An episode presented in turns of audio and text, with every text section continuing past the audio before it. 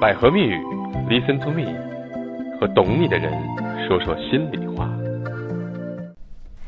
Hello，大家好，这里是百合蜜语，Listen to me，我是主持人悠悠。今天我们聊的话题继续，还是跟上一期一样，主题都是关于小三劝退师这个特殊的职业。嗯，上一次呢，在节目当中，我们邀请了一位专业人士哈，就专门从事这个行业的，我们百合情感呃医院的这个专职情感挽回咨询师，叫李晴雨。今天他依然作为我们的嘉宾，我们继续聊聊这个话题。欢迎晴雨来。 Hello，大家好，悠悠好，嗯，很高兴和大家再次见面。嗯嗯，上一次呢，大家听了这个晴雨你讲的那些各种案例啊，真的是很激动，听着就觉得好多点上面都是豁然开朗。嗯虽然我自己其实也是研究这方面的，嗯但有的时候我就很难跳出来哈。啊嗯所以我们今天就专门来聊这么一个话题，就是我很想知道晴雨你是怎么会从选择这个职业的？其实坦率说，我觉得我自己是一直有这方面天分的，只是说可能没有这样一个好的一样机会。嗯呃，所以其实呃，周围朋友在遇到这种恋爱问题呀、家庭问题的时候，他们都喜欢向我倾诉， 嗯就每个人都这样。呃，我就觉得，哎，为什么你会找到我说跟你聊完之后觉得会比较舒服，看东西会看的比较全面一些，或者说能知道怎么去处理这个事情。我说，哎，那我应该是还是挺有天分的。嗯你没有对对，选择去妇联工作啊这也是我的一个 梦想。哦，真的吗？对对啊，对你也没有选择去街道，像过去像有这样这种天赋的人，嗯可能就真的去做去街道工作了，或者去妇联工作了。那您是不知道，嗯我平常跟那个街道委员会的人还混得挺熟的。真的吗对，家长里短的事我是参与的也挺多的。嗯，对对。其实在中国，因为过往我们嗯没有这种嗯、这种习惯于寻求情感咨询和心理咨询的这种对习惯嘛，对，所以大多数人可能都是在社区里面，就有一些嗯这个、呃这个三姑六婆这种呃对大妈呀，她们或者大姐、知心大姐啊，嗯她们经常来帮助解决这种对家庭问题。从这个角度来看，其实她们是不是也就是你们这个职业过去的前身？嗯，可以说吧，但是我觉得就是他们的这个解决问题只能解决表面问题，嗯，达到就夫妻不吵架了，和好了。但是说能不能解决实质问题啊，那就是很关键了，因为这个实质问题不解决，那后续还会发生类似的这种争吵事件。我们就说要从根本上认识到夫妻之间这种矛盾存在的这样一个事实，啊一些因素、环境的一些影响都很重要。嗯我们要是把这个东西，它就像一个坚固的东西，因为长期积累在一起嘛，我们要把它这个坚固的东西打开、掰开了揉碎的说，让大家都能接受，这个东西其实就不存在了。嗯然后建立一种比较共赢的沟通模式。那其实怎么去建立这种共赢的模式？那么一般会做三点，嗯第一会列一个计划，比如说啊，我们要沟通了，一定把自己不好的这种情绪清理掉，嗯，因为我们是来说事儿的，不是来吵架的。就讲道理嘛。对啊，讲道理嗯。呃然后目的呢？我跟你说这个事儿不是要改变你，我没有企图要改变你，我要做一些自我呃行为上的一些调整。你调整了，你才能去让人家去调整。就像有的时候，候我们一起聊天的时候会说，哎，你觉得我哪儿不好，你可以说出来，嗯啊，我可以对改，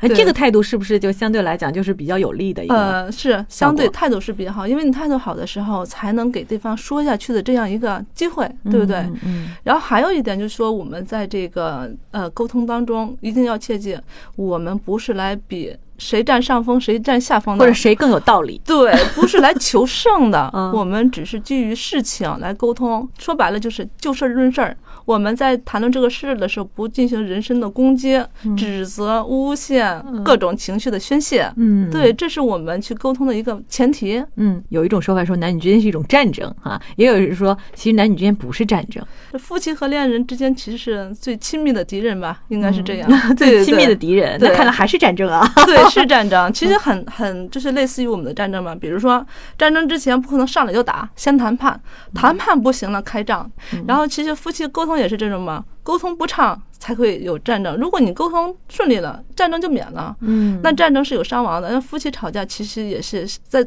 对你们这种情感维护上是非常不利的，也是有伤害的有伤害的，嗯会有疤痕的。是的啊对对，那么我们就说回来哈，嗯我听着觉得晴雨说的这个都是非常有道理 哈，我自己就很共很有共鸣。嗯。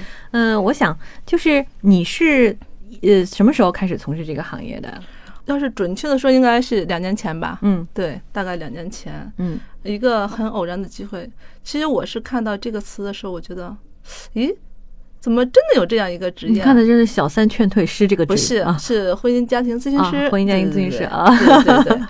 哎，觉得这是我能干的事情，我觉得我应该能干得很好，在我心里萌发了这样一个呃念想，而且我觉得一定要把它发展成为自己终身的事业来做。嗯所以其实我是会特别关注，就是在平常生活中一些各种夫妻之间这种争吵也好，然后纠纷也好，自己一看到这种纠纷就很容易就进去，就很有意识想去帮人家去调解。同事会问我，哎，你这个人怎么样？我说这个人呢，性格应该还是蛮好 的，沟通起来也行。说我问你他经济情况怎么样，就是 条件反射，就是职业病了，对对哦对，嗯。嗯，就是那个时候就想，就是想到对说我要干这个，对对然后你就会主动去往这个方向走，对，嗯对，嗯。那么在你的职业生涯当中，有没有遇到过就是你觉得比较难解决的，或者是有一个这个从呃呃青涩生疏到熟练的这么一个过程？嗯，也会，因为没有经历的东西，其实就是做起来很难理解，包括这个小三儿劝离这个事情。嗯，我你觉应该得个人过得还是比较幸福的哈，，对，其实可能涉及不到这个话题 嗯也可能没有想过会有这种问题产生，更没有想过如果遇到怎么去解决。嗯，自己其实碰到这块儿就是陌生的，我相信可能大多数都不一定有这种对经因为验吧， 大家不想去嗯，不想去想这些事情，嗯对对对。所以其实，在一开始处理这种案件的时候，自己是手足无措的，对对嗯对。那怎么解决的呢？后来怎么克服这些嗯困难的？会通过专业的这种学习，然后呢，也是参与一些大案件的这个执行，嗯然后去分析人物的一些性格，综合学习，综合提升吧。哎，我听说有一些不管是咨询师还是心理咨询师，当然嗯我们这个接触的很多，嗯他的职业和他的生活其实要区分的非常开的，因为其实你们整天面对的都是这些事儿。我有时候就是观察他们工作哈，我也去刻意观察，他能从早到晚一直在接电话嗯啊，然后一直在跟人沟通，嗯啊，一直在谈那个家长里短的那些事情，嗯那这个会不会影响自己的情绪？嗯，那就是还是分人嘛，嗯这就是需要这个心理咨询师的自己所谓的一种天分。嗯，嗯那除了这种专业知识的这种学习，要遵守道德规范，然后呢，强大的心理素质，其实这些大家都能够做到。嗯唯一其实很难做到就是说迅速的抽离这种负面情绪。嗯，对，因为你想从上班到下班八个小时，然后呢，如果你不能迅速抽离，就像演员一样演一个角色进去，然后精神分裂就，出他不们来了他啊们只是演一个剧，我们是要整个时间都放在这上面。但我给自己的划分界限是，呃，从公司到我们家中间有条马路，嗯我会心里暗示我自己，过了这个马路。这是我自己的生活，我一定要忘掉。所以，其实我给自己强大的心理暗示，就效果很好。到那儿，我就是我今天处理的案件就消失了，就是真的就是不会想， 就是去想就关于工作的事儿就想不起来的。这是一种方式，当然就是说还要把你的这种业余生活丰富起来。嗯像我有孩子，我会给孩子固定的时间跟老公呃谈天，就是遛弯儿的这种时间，自己运动的时间，学习的时间，嗯把自己这个业余生活都安排满了，不允许你有一点时间去想。就一开始如果就做不到自我的这种抽离，就可以通过丰富自己的这种业余生活，啊、然后去分散精力。嗯啊我觉得这样嗯个还是挺重要的，对因为其实很多人做任何工作都有可能出现这种事情，是啊很容易把这种工作上的情绪带到自己的是家里生活当中去，对然后相互会影响。对其实你刚刚说的这一招，我觉得我也适合学习一下哈，因为嗯有的时候工作压力很大，对然后做很多事情的时候，到了家里还会去想它，呃，尤其在咱们北京来说啊，就是这个工作压力节奏又快，嗯其实因为这个因素给家庭带来的困扰确实挺多的，嗯对，嗯那你说就是恋爱的时候这个问题是不凸显的，毕竟有爱情存在嘛，然后结了婚，面临着孩子来了，本身两个人工作就很忙，那孩子出生之后呢，就是还要分精力去照顾孩子，需要有人照顾孩子嘛，可能会牵涉什么公婆的这种纠纷。就是这太平常了，然后再加上就是工作压力又大，没有足够的耐心，有些事情其实可以一句话说通的，不同的情绪下说下来效果也不一样。嗯所以说情绪很重要。那就是说，我们还是要求在处理事情的时候，第一要冷静，情绪要自控。那在于这个情绪自控，我们也有些办法，比如说给自己一种暗示。嗯嗯从人的结构来看啊，发火的时候，我们身体经常就大脑盖儿会打开，嗯，然后你火出来的时候，你就把手放在自己的脑袋上举起来， 那告诉他我的脑盖是开的，然后呢，这个我情绪是有的，我让它释放出去，然后这种能迅速的暗示自己把这个不良情绪放出去，呃，然后就是下意识盖上自己的脑盖，就说达到一个点，哦，我 OK 了。像我的孩子也会让他自己选择一个区域，告诉他，如果自己情绪不好的时候，要到这里来发泄情绪，嗯，一定给是自己找一个空间，给自己嗯找一个空间。我们告诉这是情绪发泄的一个空间，你到这儿先冷静，冷静完了呢，我们再沟通。所以一定要求在有情绪的时候不沟通。好，我们知道你的职业有很多时候是要面临小三这个嗯特殊的字眼。嗯，呃，在你从事这个职业之前和从事这个职业之后，你对于小三和婚外恋的看法有没有一些变化？嗯，会有。其实大多数人会把这个责任谴责在出轨一方、嗯小三一方，把所有的这种道德舆论压在这个方向，让他们喘不过气来。但实际上，就是说我们经过这种案例的实际接触当中，我们发现，丈夫或者说妻子的出轨行为，一定是离不开另外一方被出轨方。夫妻相处出现问题，那就是因为夫妻的一种沟通不畅，然后呢，呃，相处的模式不对，永远不在一个频道上，或者说沟通不行的时候，我们就冷战，避免争吵。那我们就冷战了。其实我们认为啊，比起冷战，吵架其实更重要。那关键你会不会嗯至少吵架是交流，对是吧？嗯，吵架要会吵，怎么样才去说叫真正的吵架？吵完架要解决问题啊！如果你为了争吵而去争吵，这就意义不大了，会损伤这个夫妻的感情。所以我们认为，出现小三儿这个事情，一定要有家庭的内省。被出轨方一定也要有责任。那为什么这样说呢？就是说，如果我们不把这个责任就往被出轨方引导的话，那首先这个被出轨一方是不能做到情绪的一个疏导的，嗯他认为他是受伤害了，嗯所以这是我们一个情绪的一个引导。那就告诉他，他在这个过程中是有责任，他就会想，那有我责任，那我就有些东西我需要承受，那他就能够敞开心，以一种包容的心态做到迎接老公回家这种状态。那如果你的心打不开，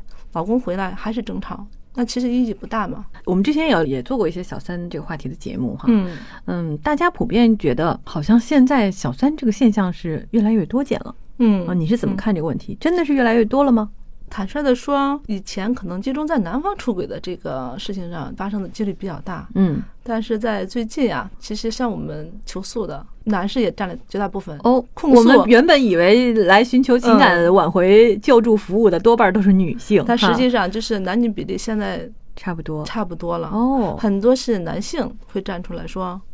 我老婆出轨了，我怎么办？我是要离还是要分？”嗯那这种情况下，我们就要会跟他分析这个利弊啊。实际上，我们认为我们是劝和不劝分的，因为组成一个家庭实际很不容易。我们会询问他，在这个夫妻相处的这个过程中，你们争吵，那争吵的时候，对方对自己的指责是什么样子的，给你贴了什么样的标签儿，对吧？嗯就那同样的道理，让这个男生也内省一下，也内省啊一找一下下你的问题对在哪里。对对对。嗯但是说男方出轨和女方出轨，对于回归这个家庭，它是难度其实不太一样的。嗯，那男生男人出轨之后，他认为只要家庭欢迎我回来，嗯我就会理直气壮的回来。但女性不一样，虽然说现在是男女平等，但是在女性心里还是有一种自卑心理，或者说，呃，地位不如男生高或弱势的这一方，还有一种就来自道德的这种压力，就是女人出轨了，贞洁很重要的，他会把这个负面的东西很夸大。首首先是我出轨了，我想回归家庭，但是这个丈夫能够真正从心理上来接受我吗？应该不行。嗯呃，那如果他接受我，可能是暂时性的，他会不会将来出现冷暴力、嗯殴打？你现在挽回我是一时的，有很多女性在自己出轨了以后，有选择离婚，我不想跟你过了，嗯一定是不想是过了。出于这种心理啊，她是出于一种害怕的心害理，怕心理嗯的心理，就怕以后的生活不好过。这是男人出轨和女人出轨的一种心理不同的这种状态。会不会有一些女性出轨之后，她会有同样中的心理？我又跟另外一个人了，我身体上已经跟那个人了，就是我去跟他开始一种新的生活。不会，就是嗯一般的女性在选择这个出轨，呃，就是第三者的时候，她嗯会有一定考量的，她不会像男人，哦，就说男人。他只要感觉到就可以，但是嗯女人是这样的，她这个感情到不了，她绝不会跟你发生关系，她一定是基于感情的基础上。嗯，男人可能就是表面上看上去可以就可以了嗯，但他会不会觉得我跟那个人感情也很深了，对，嗯所以女性出轨会涉比及较到一个问决题绝一点？就是感情上有转移。嗯，嗯男人可能就是身体上一种变化，但是女人必须是基于感情才出轨的，嗯所以男人也会了解这段说，他心还能回来吗？所以就是说，女性出轨这个问题相对来讲还比较难处理一对，些。相对会难处理，因为男人有障碍，所以女人会更加害怕，哦，就特别难以去说服他们。女方出轨之后，这个挽回率会低一些，这哦是中国的这种传统导致的。嗯，做这个职业，如果有一些年轻的朋友，你觉得做这个行业的人要有一定的天赋或者条件？会有一定的天赋，嗯就是比如说啊，你的情商方面要求会高一些，因为嗯你连自己的事情都处理不好的情况下，其实你是没有自身的这种经验。那没有经验，就是说你在处理起来的时候，你可能会套一种模式，不会灵活。那遇到具体问题的时候，不能具体去分析，嗯所以这个行业对于天分。要求是挺高的，还有很多，比如说思维方面对人的把握一个程度，都嗯会有很多方面的要求。很多行业其实大家呃都可以从事，但是这个行业靠天分的东西要多一些。嗯，嗯，如果你做很多事情，或者说你呃解决很多问题，都是很站着你自己主观的角度出发，嗯可能就没有办法从事这个行业对了，对，对因为你太多的带入自己的这种判断对和自己的经验了。对。嗯所以，其实，在这个处理案件当中，我们更多的是倾听，让他们客观的去分析。有的时候，我们怕他们在转述中间会掺杂个人情绪，会让要求把原话、对方的原话描述出来就可以。但其实很难哎，是因为多半挺难的你经过一个人之后，他是另外一种叙述对状，态。这就需要心理咨询师再去嗯帮他们分析。作为咨询师，其实我们说很少去干预他们，我们要在帮他们处理这个问题当中，我们不是说以解决问题为目的，我们也会考虑参考这个当事人的这样一个承受能力。比如说，我们可能在执行一些任务当中会。给他指一些具体的一些方案，说你要大概这样做，怎么怎么样做。但是这个过程中，当事人会觉得不行，老师这样做，我觉得我不舒服，我心里委屈，我承受不了。嗯那 OK，我们会再讨论另外的方案。嗯我们不是说强制性的，我让你怎么做就怎么做，这样就是说违背了这个诉求人的一种心理。第一种方案给到你，你不能接受，我会给到你第二种方案，直到就说这个方案我们判断可行，然后当事人又能接受这种程度，我们才会去执行。嗯我们是尊重当事人的感受。嗯，从这个角度来看，在我理解啊，因为我自己也学心理方面的知识，这个和纯粹的心理咨询还是不一样的，不一样的啊因为纯粹的心理咨询是以解决这个求助人本身的问题，嗯解决感受，嗯这是最重要的，嗯来解决它，嗯并不能我不能帮你解决别的问题，嗯那我不能把这个事儿情况发生嗯转移和变化，。对但是我们现在从事的这个行业呢，它其实是除了让你这个当事人舒服之外，嗯我还要用一些办法，嗯教给你去解决那些问题，嗯啊，这个其实是一个相对来讲是一个综合性的一个职对业，对，它有一个实践的一个过程嘛。嗯比如说，我们经常会是说，处理完当事人的情绪之后，如果另外的因素不配合的话，这个效果达不到。所以，当事人的情绪处理完之后，我们会在就影响他这个因素，比如说说服丈夫嗯也来做这样一个呃咨询。调整嗯，认识到自己的问题，必须是双方都了解自己，然后达成一种沟通机制或共赢的这样一种模式，他们相处的才能和谐，才能说从真正上去解决问题。嗯。我们说自我调整是必要的，但是不是说是全部的。好，那么我们接下来就要不然咱们模拟一下， 因为我特别好 奇，我很想知道李老师说了很多嗯这种各种各样的，包括理论啊，包括他的实践，包括他的一些经验，可能我很难真正的扮演一个求助者的角色，但是我们可以模拟一下。假如我现在是一个妻子啊，嗯然后我可能跟丈夫发生了这个矛盾，嗯啊，吵架了，争吵了，嗯或者干脆就打架了啊。嗯嗯 OK，然后我先给你打电话，嗯因为我们不是有这个呃电话嘛，是啊我现在通过这种实在自己解决不了问题了哈，然后我嗯先给你拨电打话我们的四零零电话。啊，拨打四零零电话哈。好，然后李老师接电话了。嗯，你好，呃，这里是百合情感医院，我是情感挽回咨询师李老师。您有什么需要帮助的吗？或者说你在生活中有什么困惑？嗯，李老师你好，我跟我老公打架了。啊，我我非常理解您现在的情绪，咱们先不要激动，我们一定能帮助您解决这个问题。嗯，您先把情况说一说。嗯，我们两个人昨天为了就是嗯家里的一些事情，啊嗯可能我我我婆婆对我不太好，啊嗯她不喜欢我，嗯然后呢，昨天我就跟我婆婆吵了几句，嗯然后回到家里面，呃，我跟我老公哭诉，我说嗯你妈怎么能这样呢？嗯啊，她怎么能这么对我呢？嗯然后我老公就说，他他就跟我吵了起来，嗯，然后我们就越吵越凶，然后我们就打架了，然后嗯我老公就打了我一个耳光。嗯今天上班就不理我了，嗯我也不想理他，但是我好难过啊，嗯我不知道该怎么办解决这个问题。嗯嗯没关系，女士，我希望就是您先冷静，咱们客观去处理这样一个问题。那您跟您爱人结婚多长时间？嗯，两年多了两年多，有孩子吗？没有，没有孩子，我没有孩子的情况下，就是说，呃，跟这个父母其实居住的几率不是很高，是什么原因让你们必须在一起居住？我们不是在一起居住，是嗯那个我婆婆有的时候会上我们家来看看。啊嗯然后那个昨天呢，就是她就是上我们家来看看了，嗯可能她对觉得我们家这里也不好，那里也不好啊，嗯呃，觉得我拿把地也擦的不干净啊，然后嗯房子收拾的也不好啊，可能嗯对我意见很大。其实嗯我想，可能我婆婆不太喜欢我吧，她一直就不太喜欢我。嗯嗯。那你们结婚的时候，争取父母双方的一个同意了吗？嗯，她是同意了，可是嗯我还是觉得她不喜欢我，因为她可嗯能觉得，她可能会觉得我配不上她的儿子吧。嗯嗯嗯。那您是从事什么工作的？嗯，我就就是普通的职员，普通职员，平常工作忙吗？不怎么忙。嗯。那您嗯爱人呢？嗯，他是一位教师。教师哈，嗯，那就是你俩呃发生这种争吵或者纠纷的时候，您爱人的态度是他站在就是不说话，他就是很，嗯，他他反正就是绝对不会允许我跟他妈妈发生不愉快。嗯嗯，然后他他觉得，因为他的这个妈妈呢，就是他从小就没有父亲啊，嗯他妈妈是一个寡母，一嗯直照顾他。嗯然后他跟他妈妈感情很好，嗯这些我都能理解了、啊嗯。但是有的时候，我觉得婆婆真的是很不讲理啊。嗯嗯嗯明白。那平常您跟您爱人的这种相处模式，比如说咱们抛开呃婆婆这件事儿，那你们平常就是在争吵过程中这种呃沟通模式是什么样的？嗯，她不太理我，嗯她比较内向。嗯然后呢，我呢又比较外向，嗯。所以一直都是经常都是我一直说说说说说，她就不说话。嗯，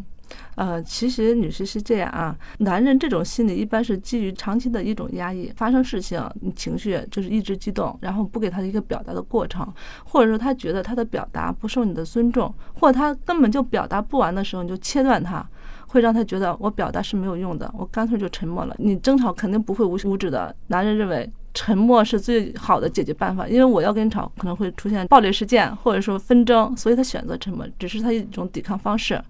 那这种会在他心里就长期积累，越来越严重，你们之间沟通的障碍会越来越严重。所以其实我觉得就是在婆媳相处这一块儿也是有一些呃技巧原则、啊。那如果就是婆婆指责你的时候，其实你有两种态度，第一是委屈，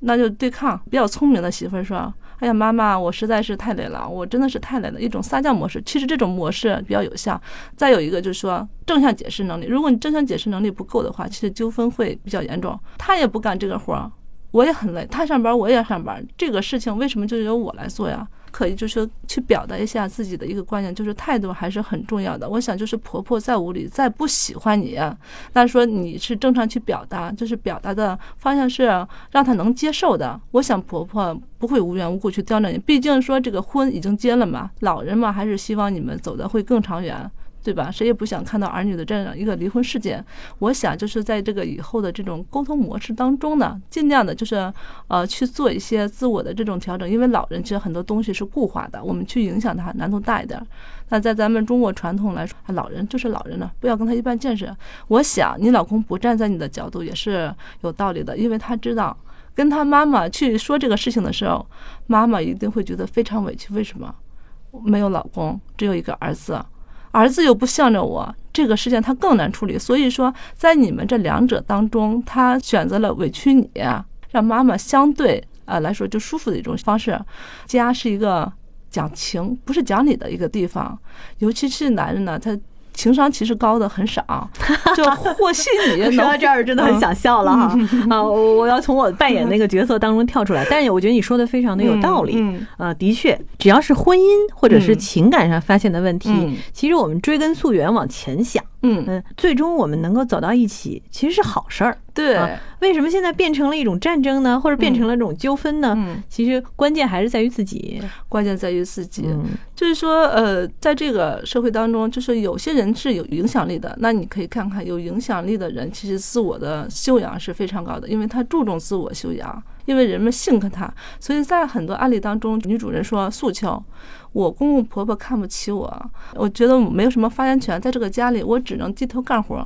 我说这个结果其实是自己造成的，嗯你没有去用你自己的言行。去给自己争夺这样一个一席之地。那如果你的影响力是足够的，你做的是足够让人去信服，那么他们自然会给你这种机会。嗯但是如果你没有这种位置，那就要从自身反省。其实上一期节目你曾经嗯跟我们说过，嗯说两个人之间你不要太多计较你付出了多少，但是你要计较的是你这个人有多好，嗯，对对吧？对就是让自己变得更优秀，其实是最重要的一件对事情。对。嗯还有就是说，其实我们觉得在这个生活中不能太矫情，嗯不能说我给到你一，你必须给到我一，这样你的生活很累，你会有条条框框。对我们不要去做一些太矫情的一些东西就可以了，嗯，毕竟这个生活是不对等的。然后就呢是不什么事儿不可能那么完美、啊，不可。能那么嗯完美，对，要给自己降低底线，就是这个期望值就好。好的，好，我们聊了很多。上一集我们聊的是很多故事，或者是狗血， 或者八卦。嗯，当然这一集可能更多的是一些道理嗯。好，那么听完这两期节目之后，我相信大家对于这个职业，不管是小三劝退师，还是呃婚姻情感咨询师这个行业，其实都有了一个新的认识。嗯，就是希望，就是不管是处在恋爱当中的，还是处在这种婚恋当中迷茫的人们，就遇到困惑的这个时候，实在不知怎么解决的时候，那请你向百合情感医院啊来求助。嗯然后呢，我和十几位啊情感挽回师在这里等着你们。好的， 嗯，好嘞，拜拜，谢谢晴雨哎拜嗯拜。你的老公有小三儿吗？你的老婆有外遇吗？你们性冷淡吗？诸多问题，请登录百合情感医院，情感点百合点 com。百合蜜语，Listen to me，和懂你的人说说心里话。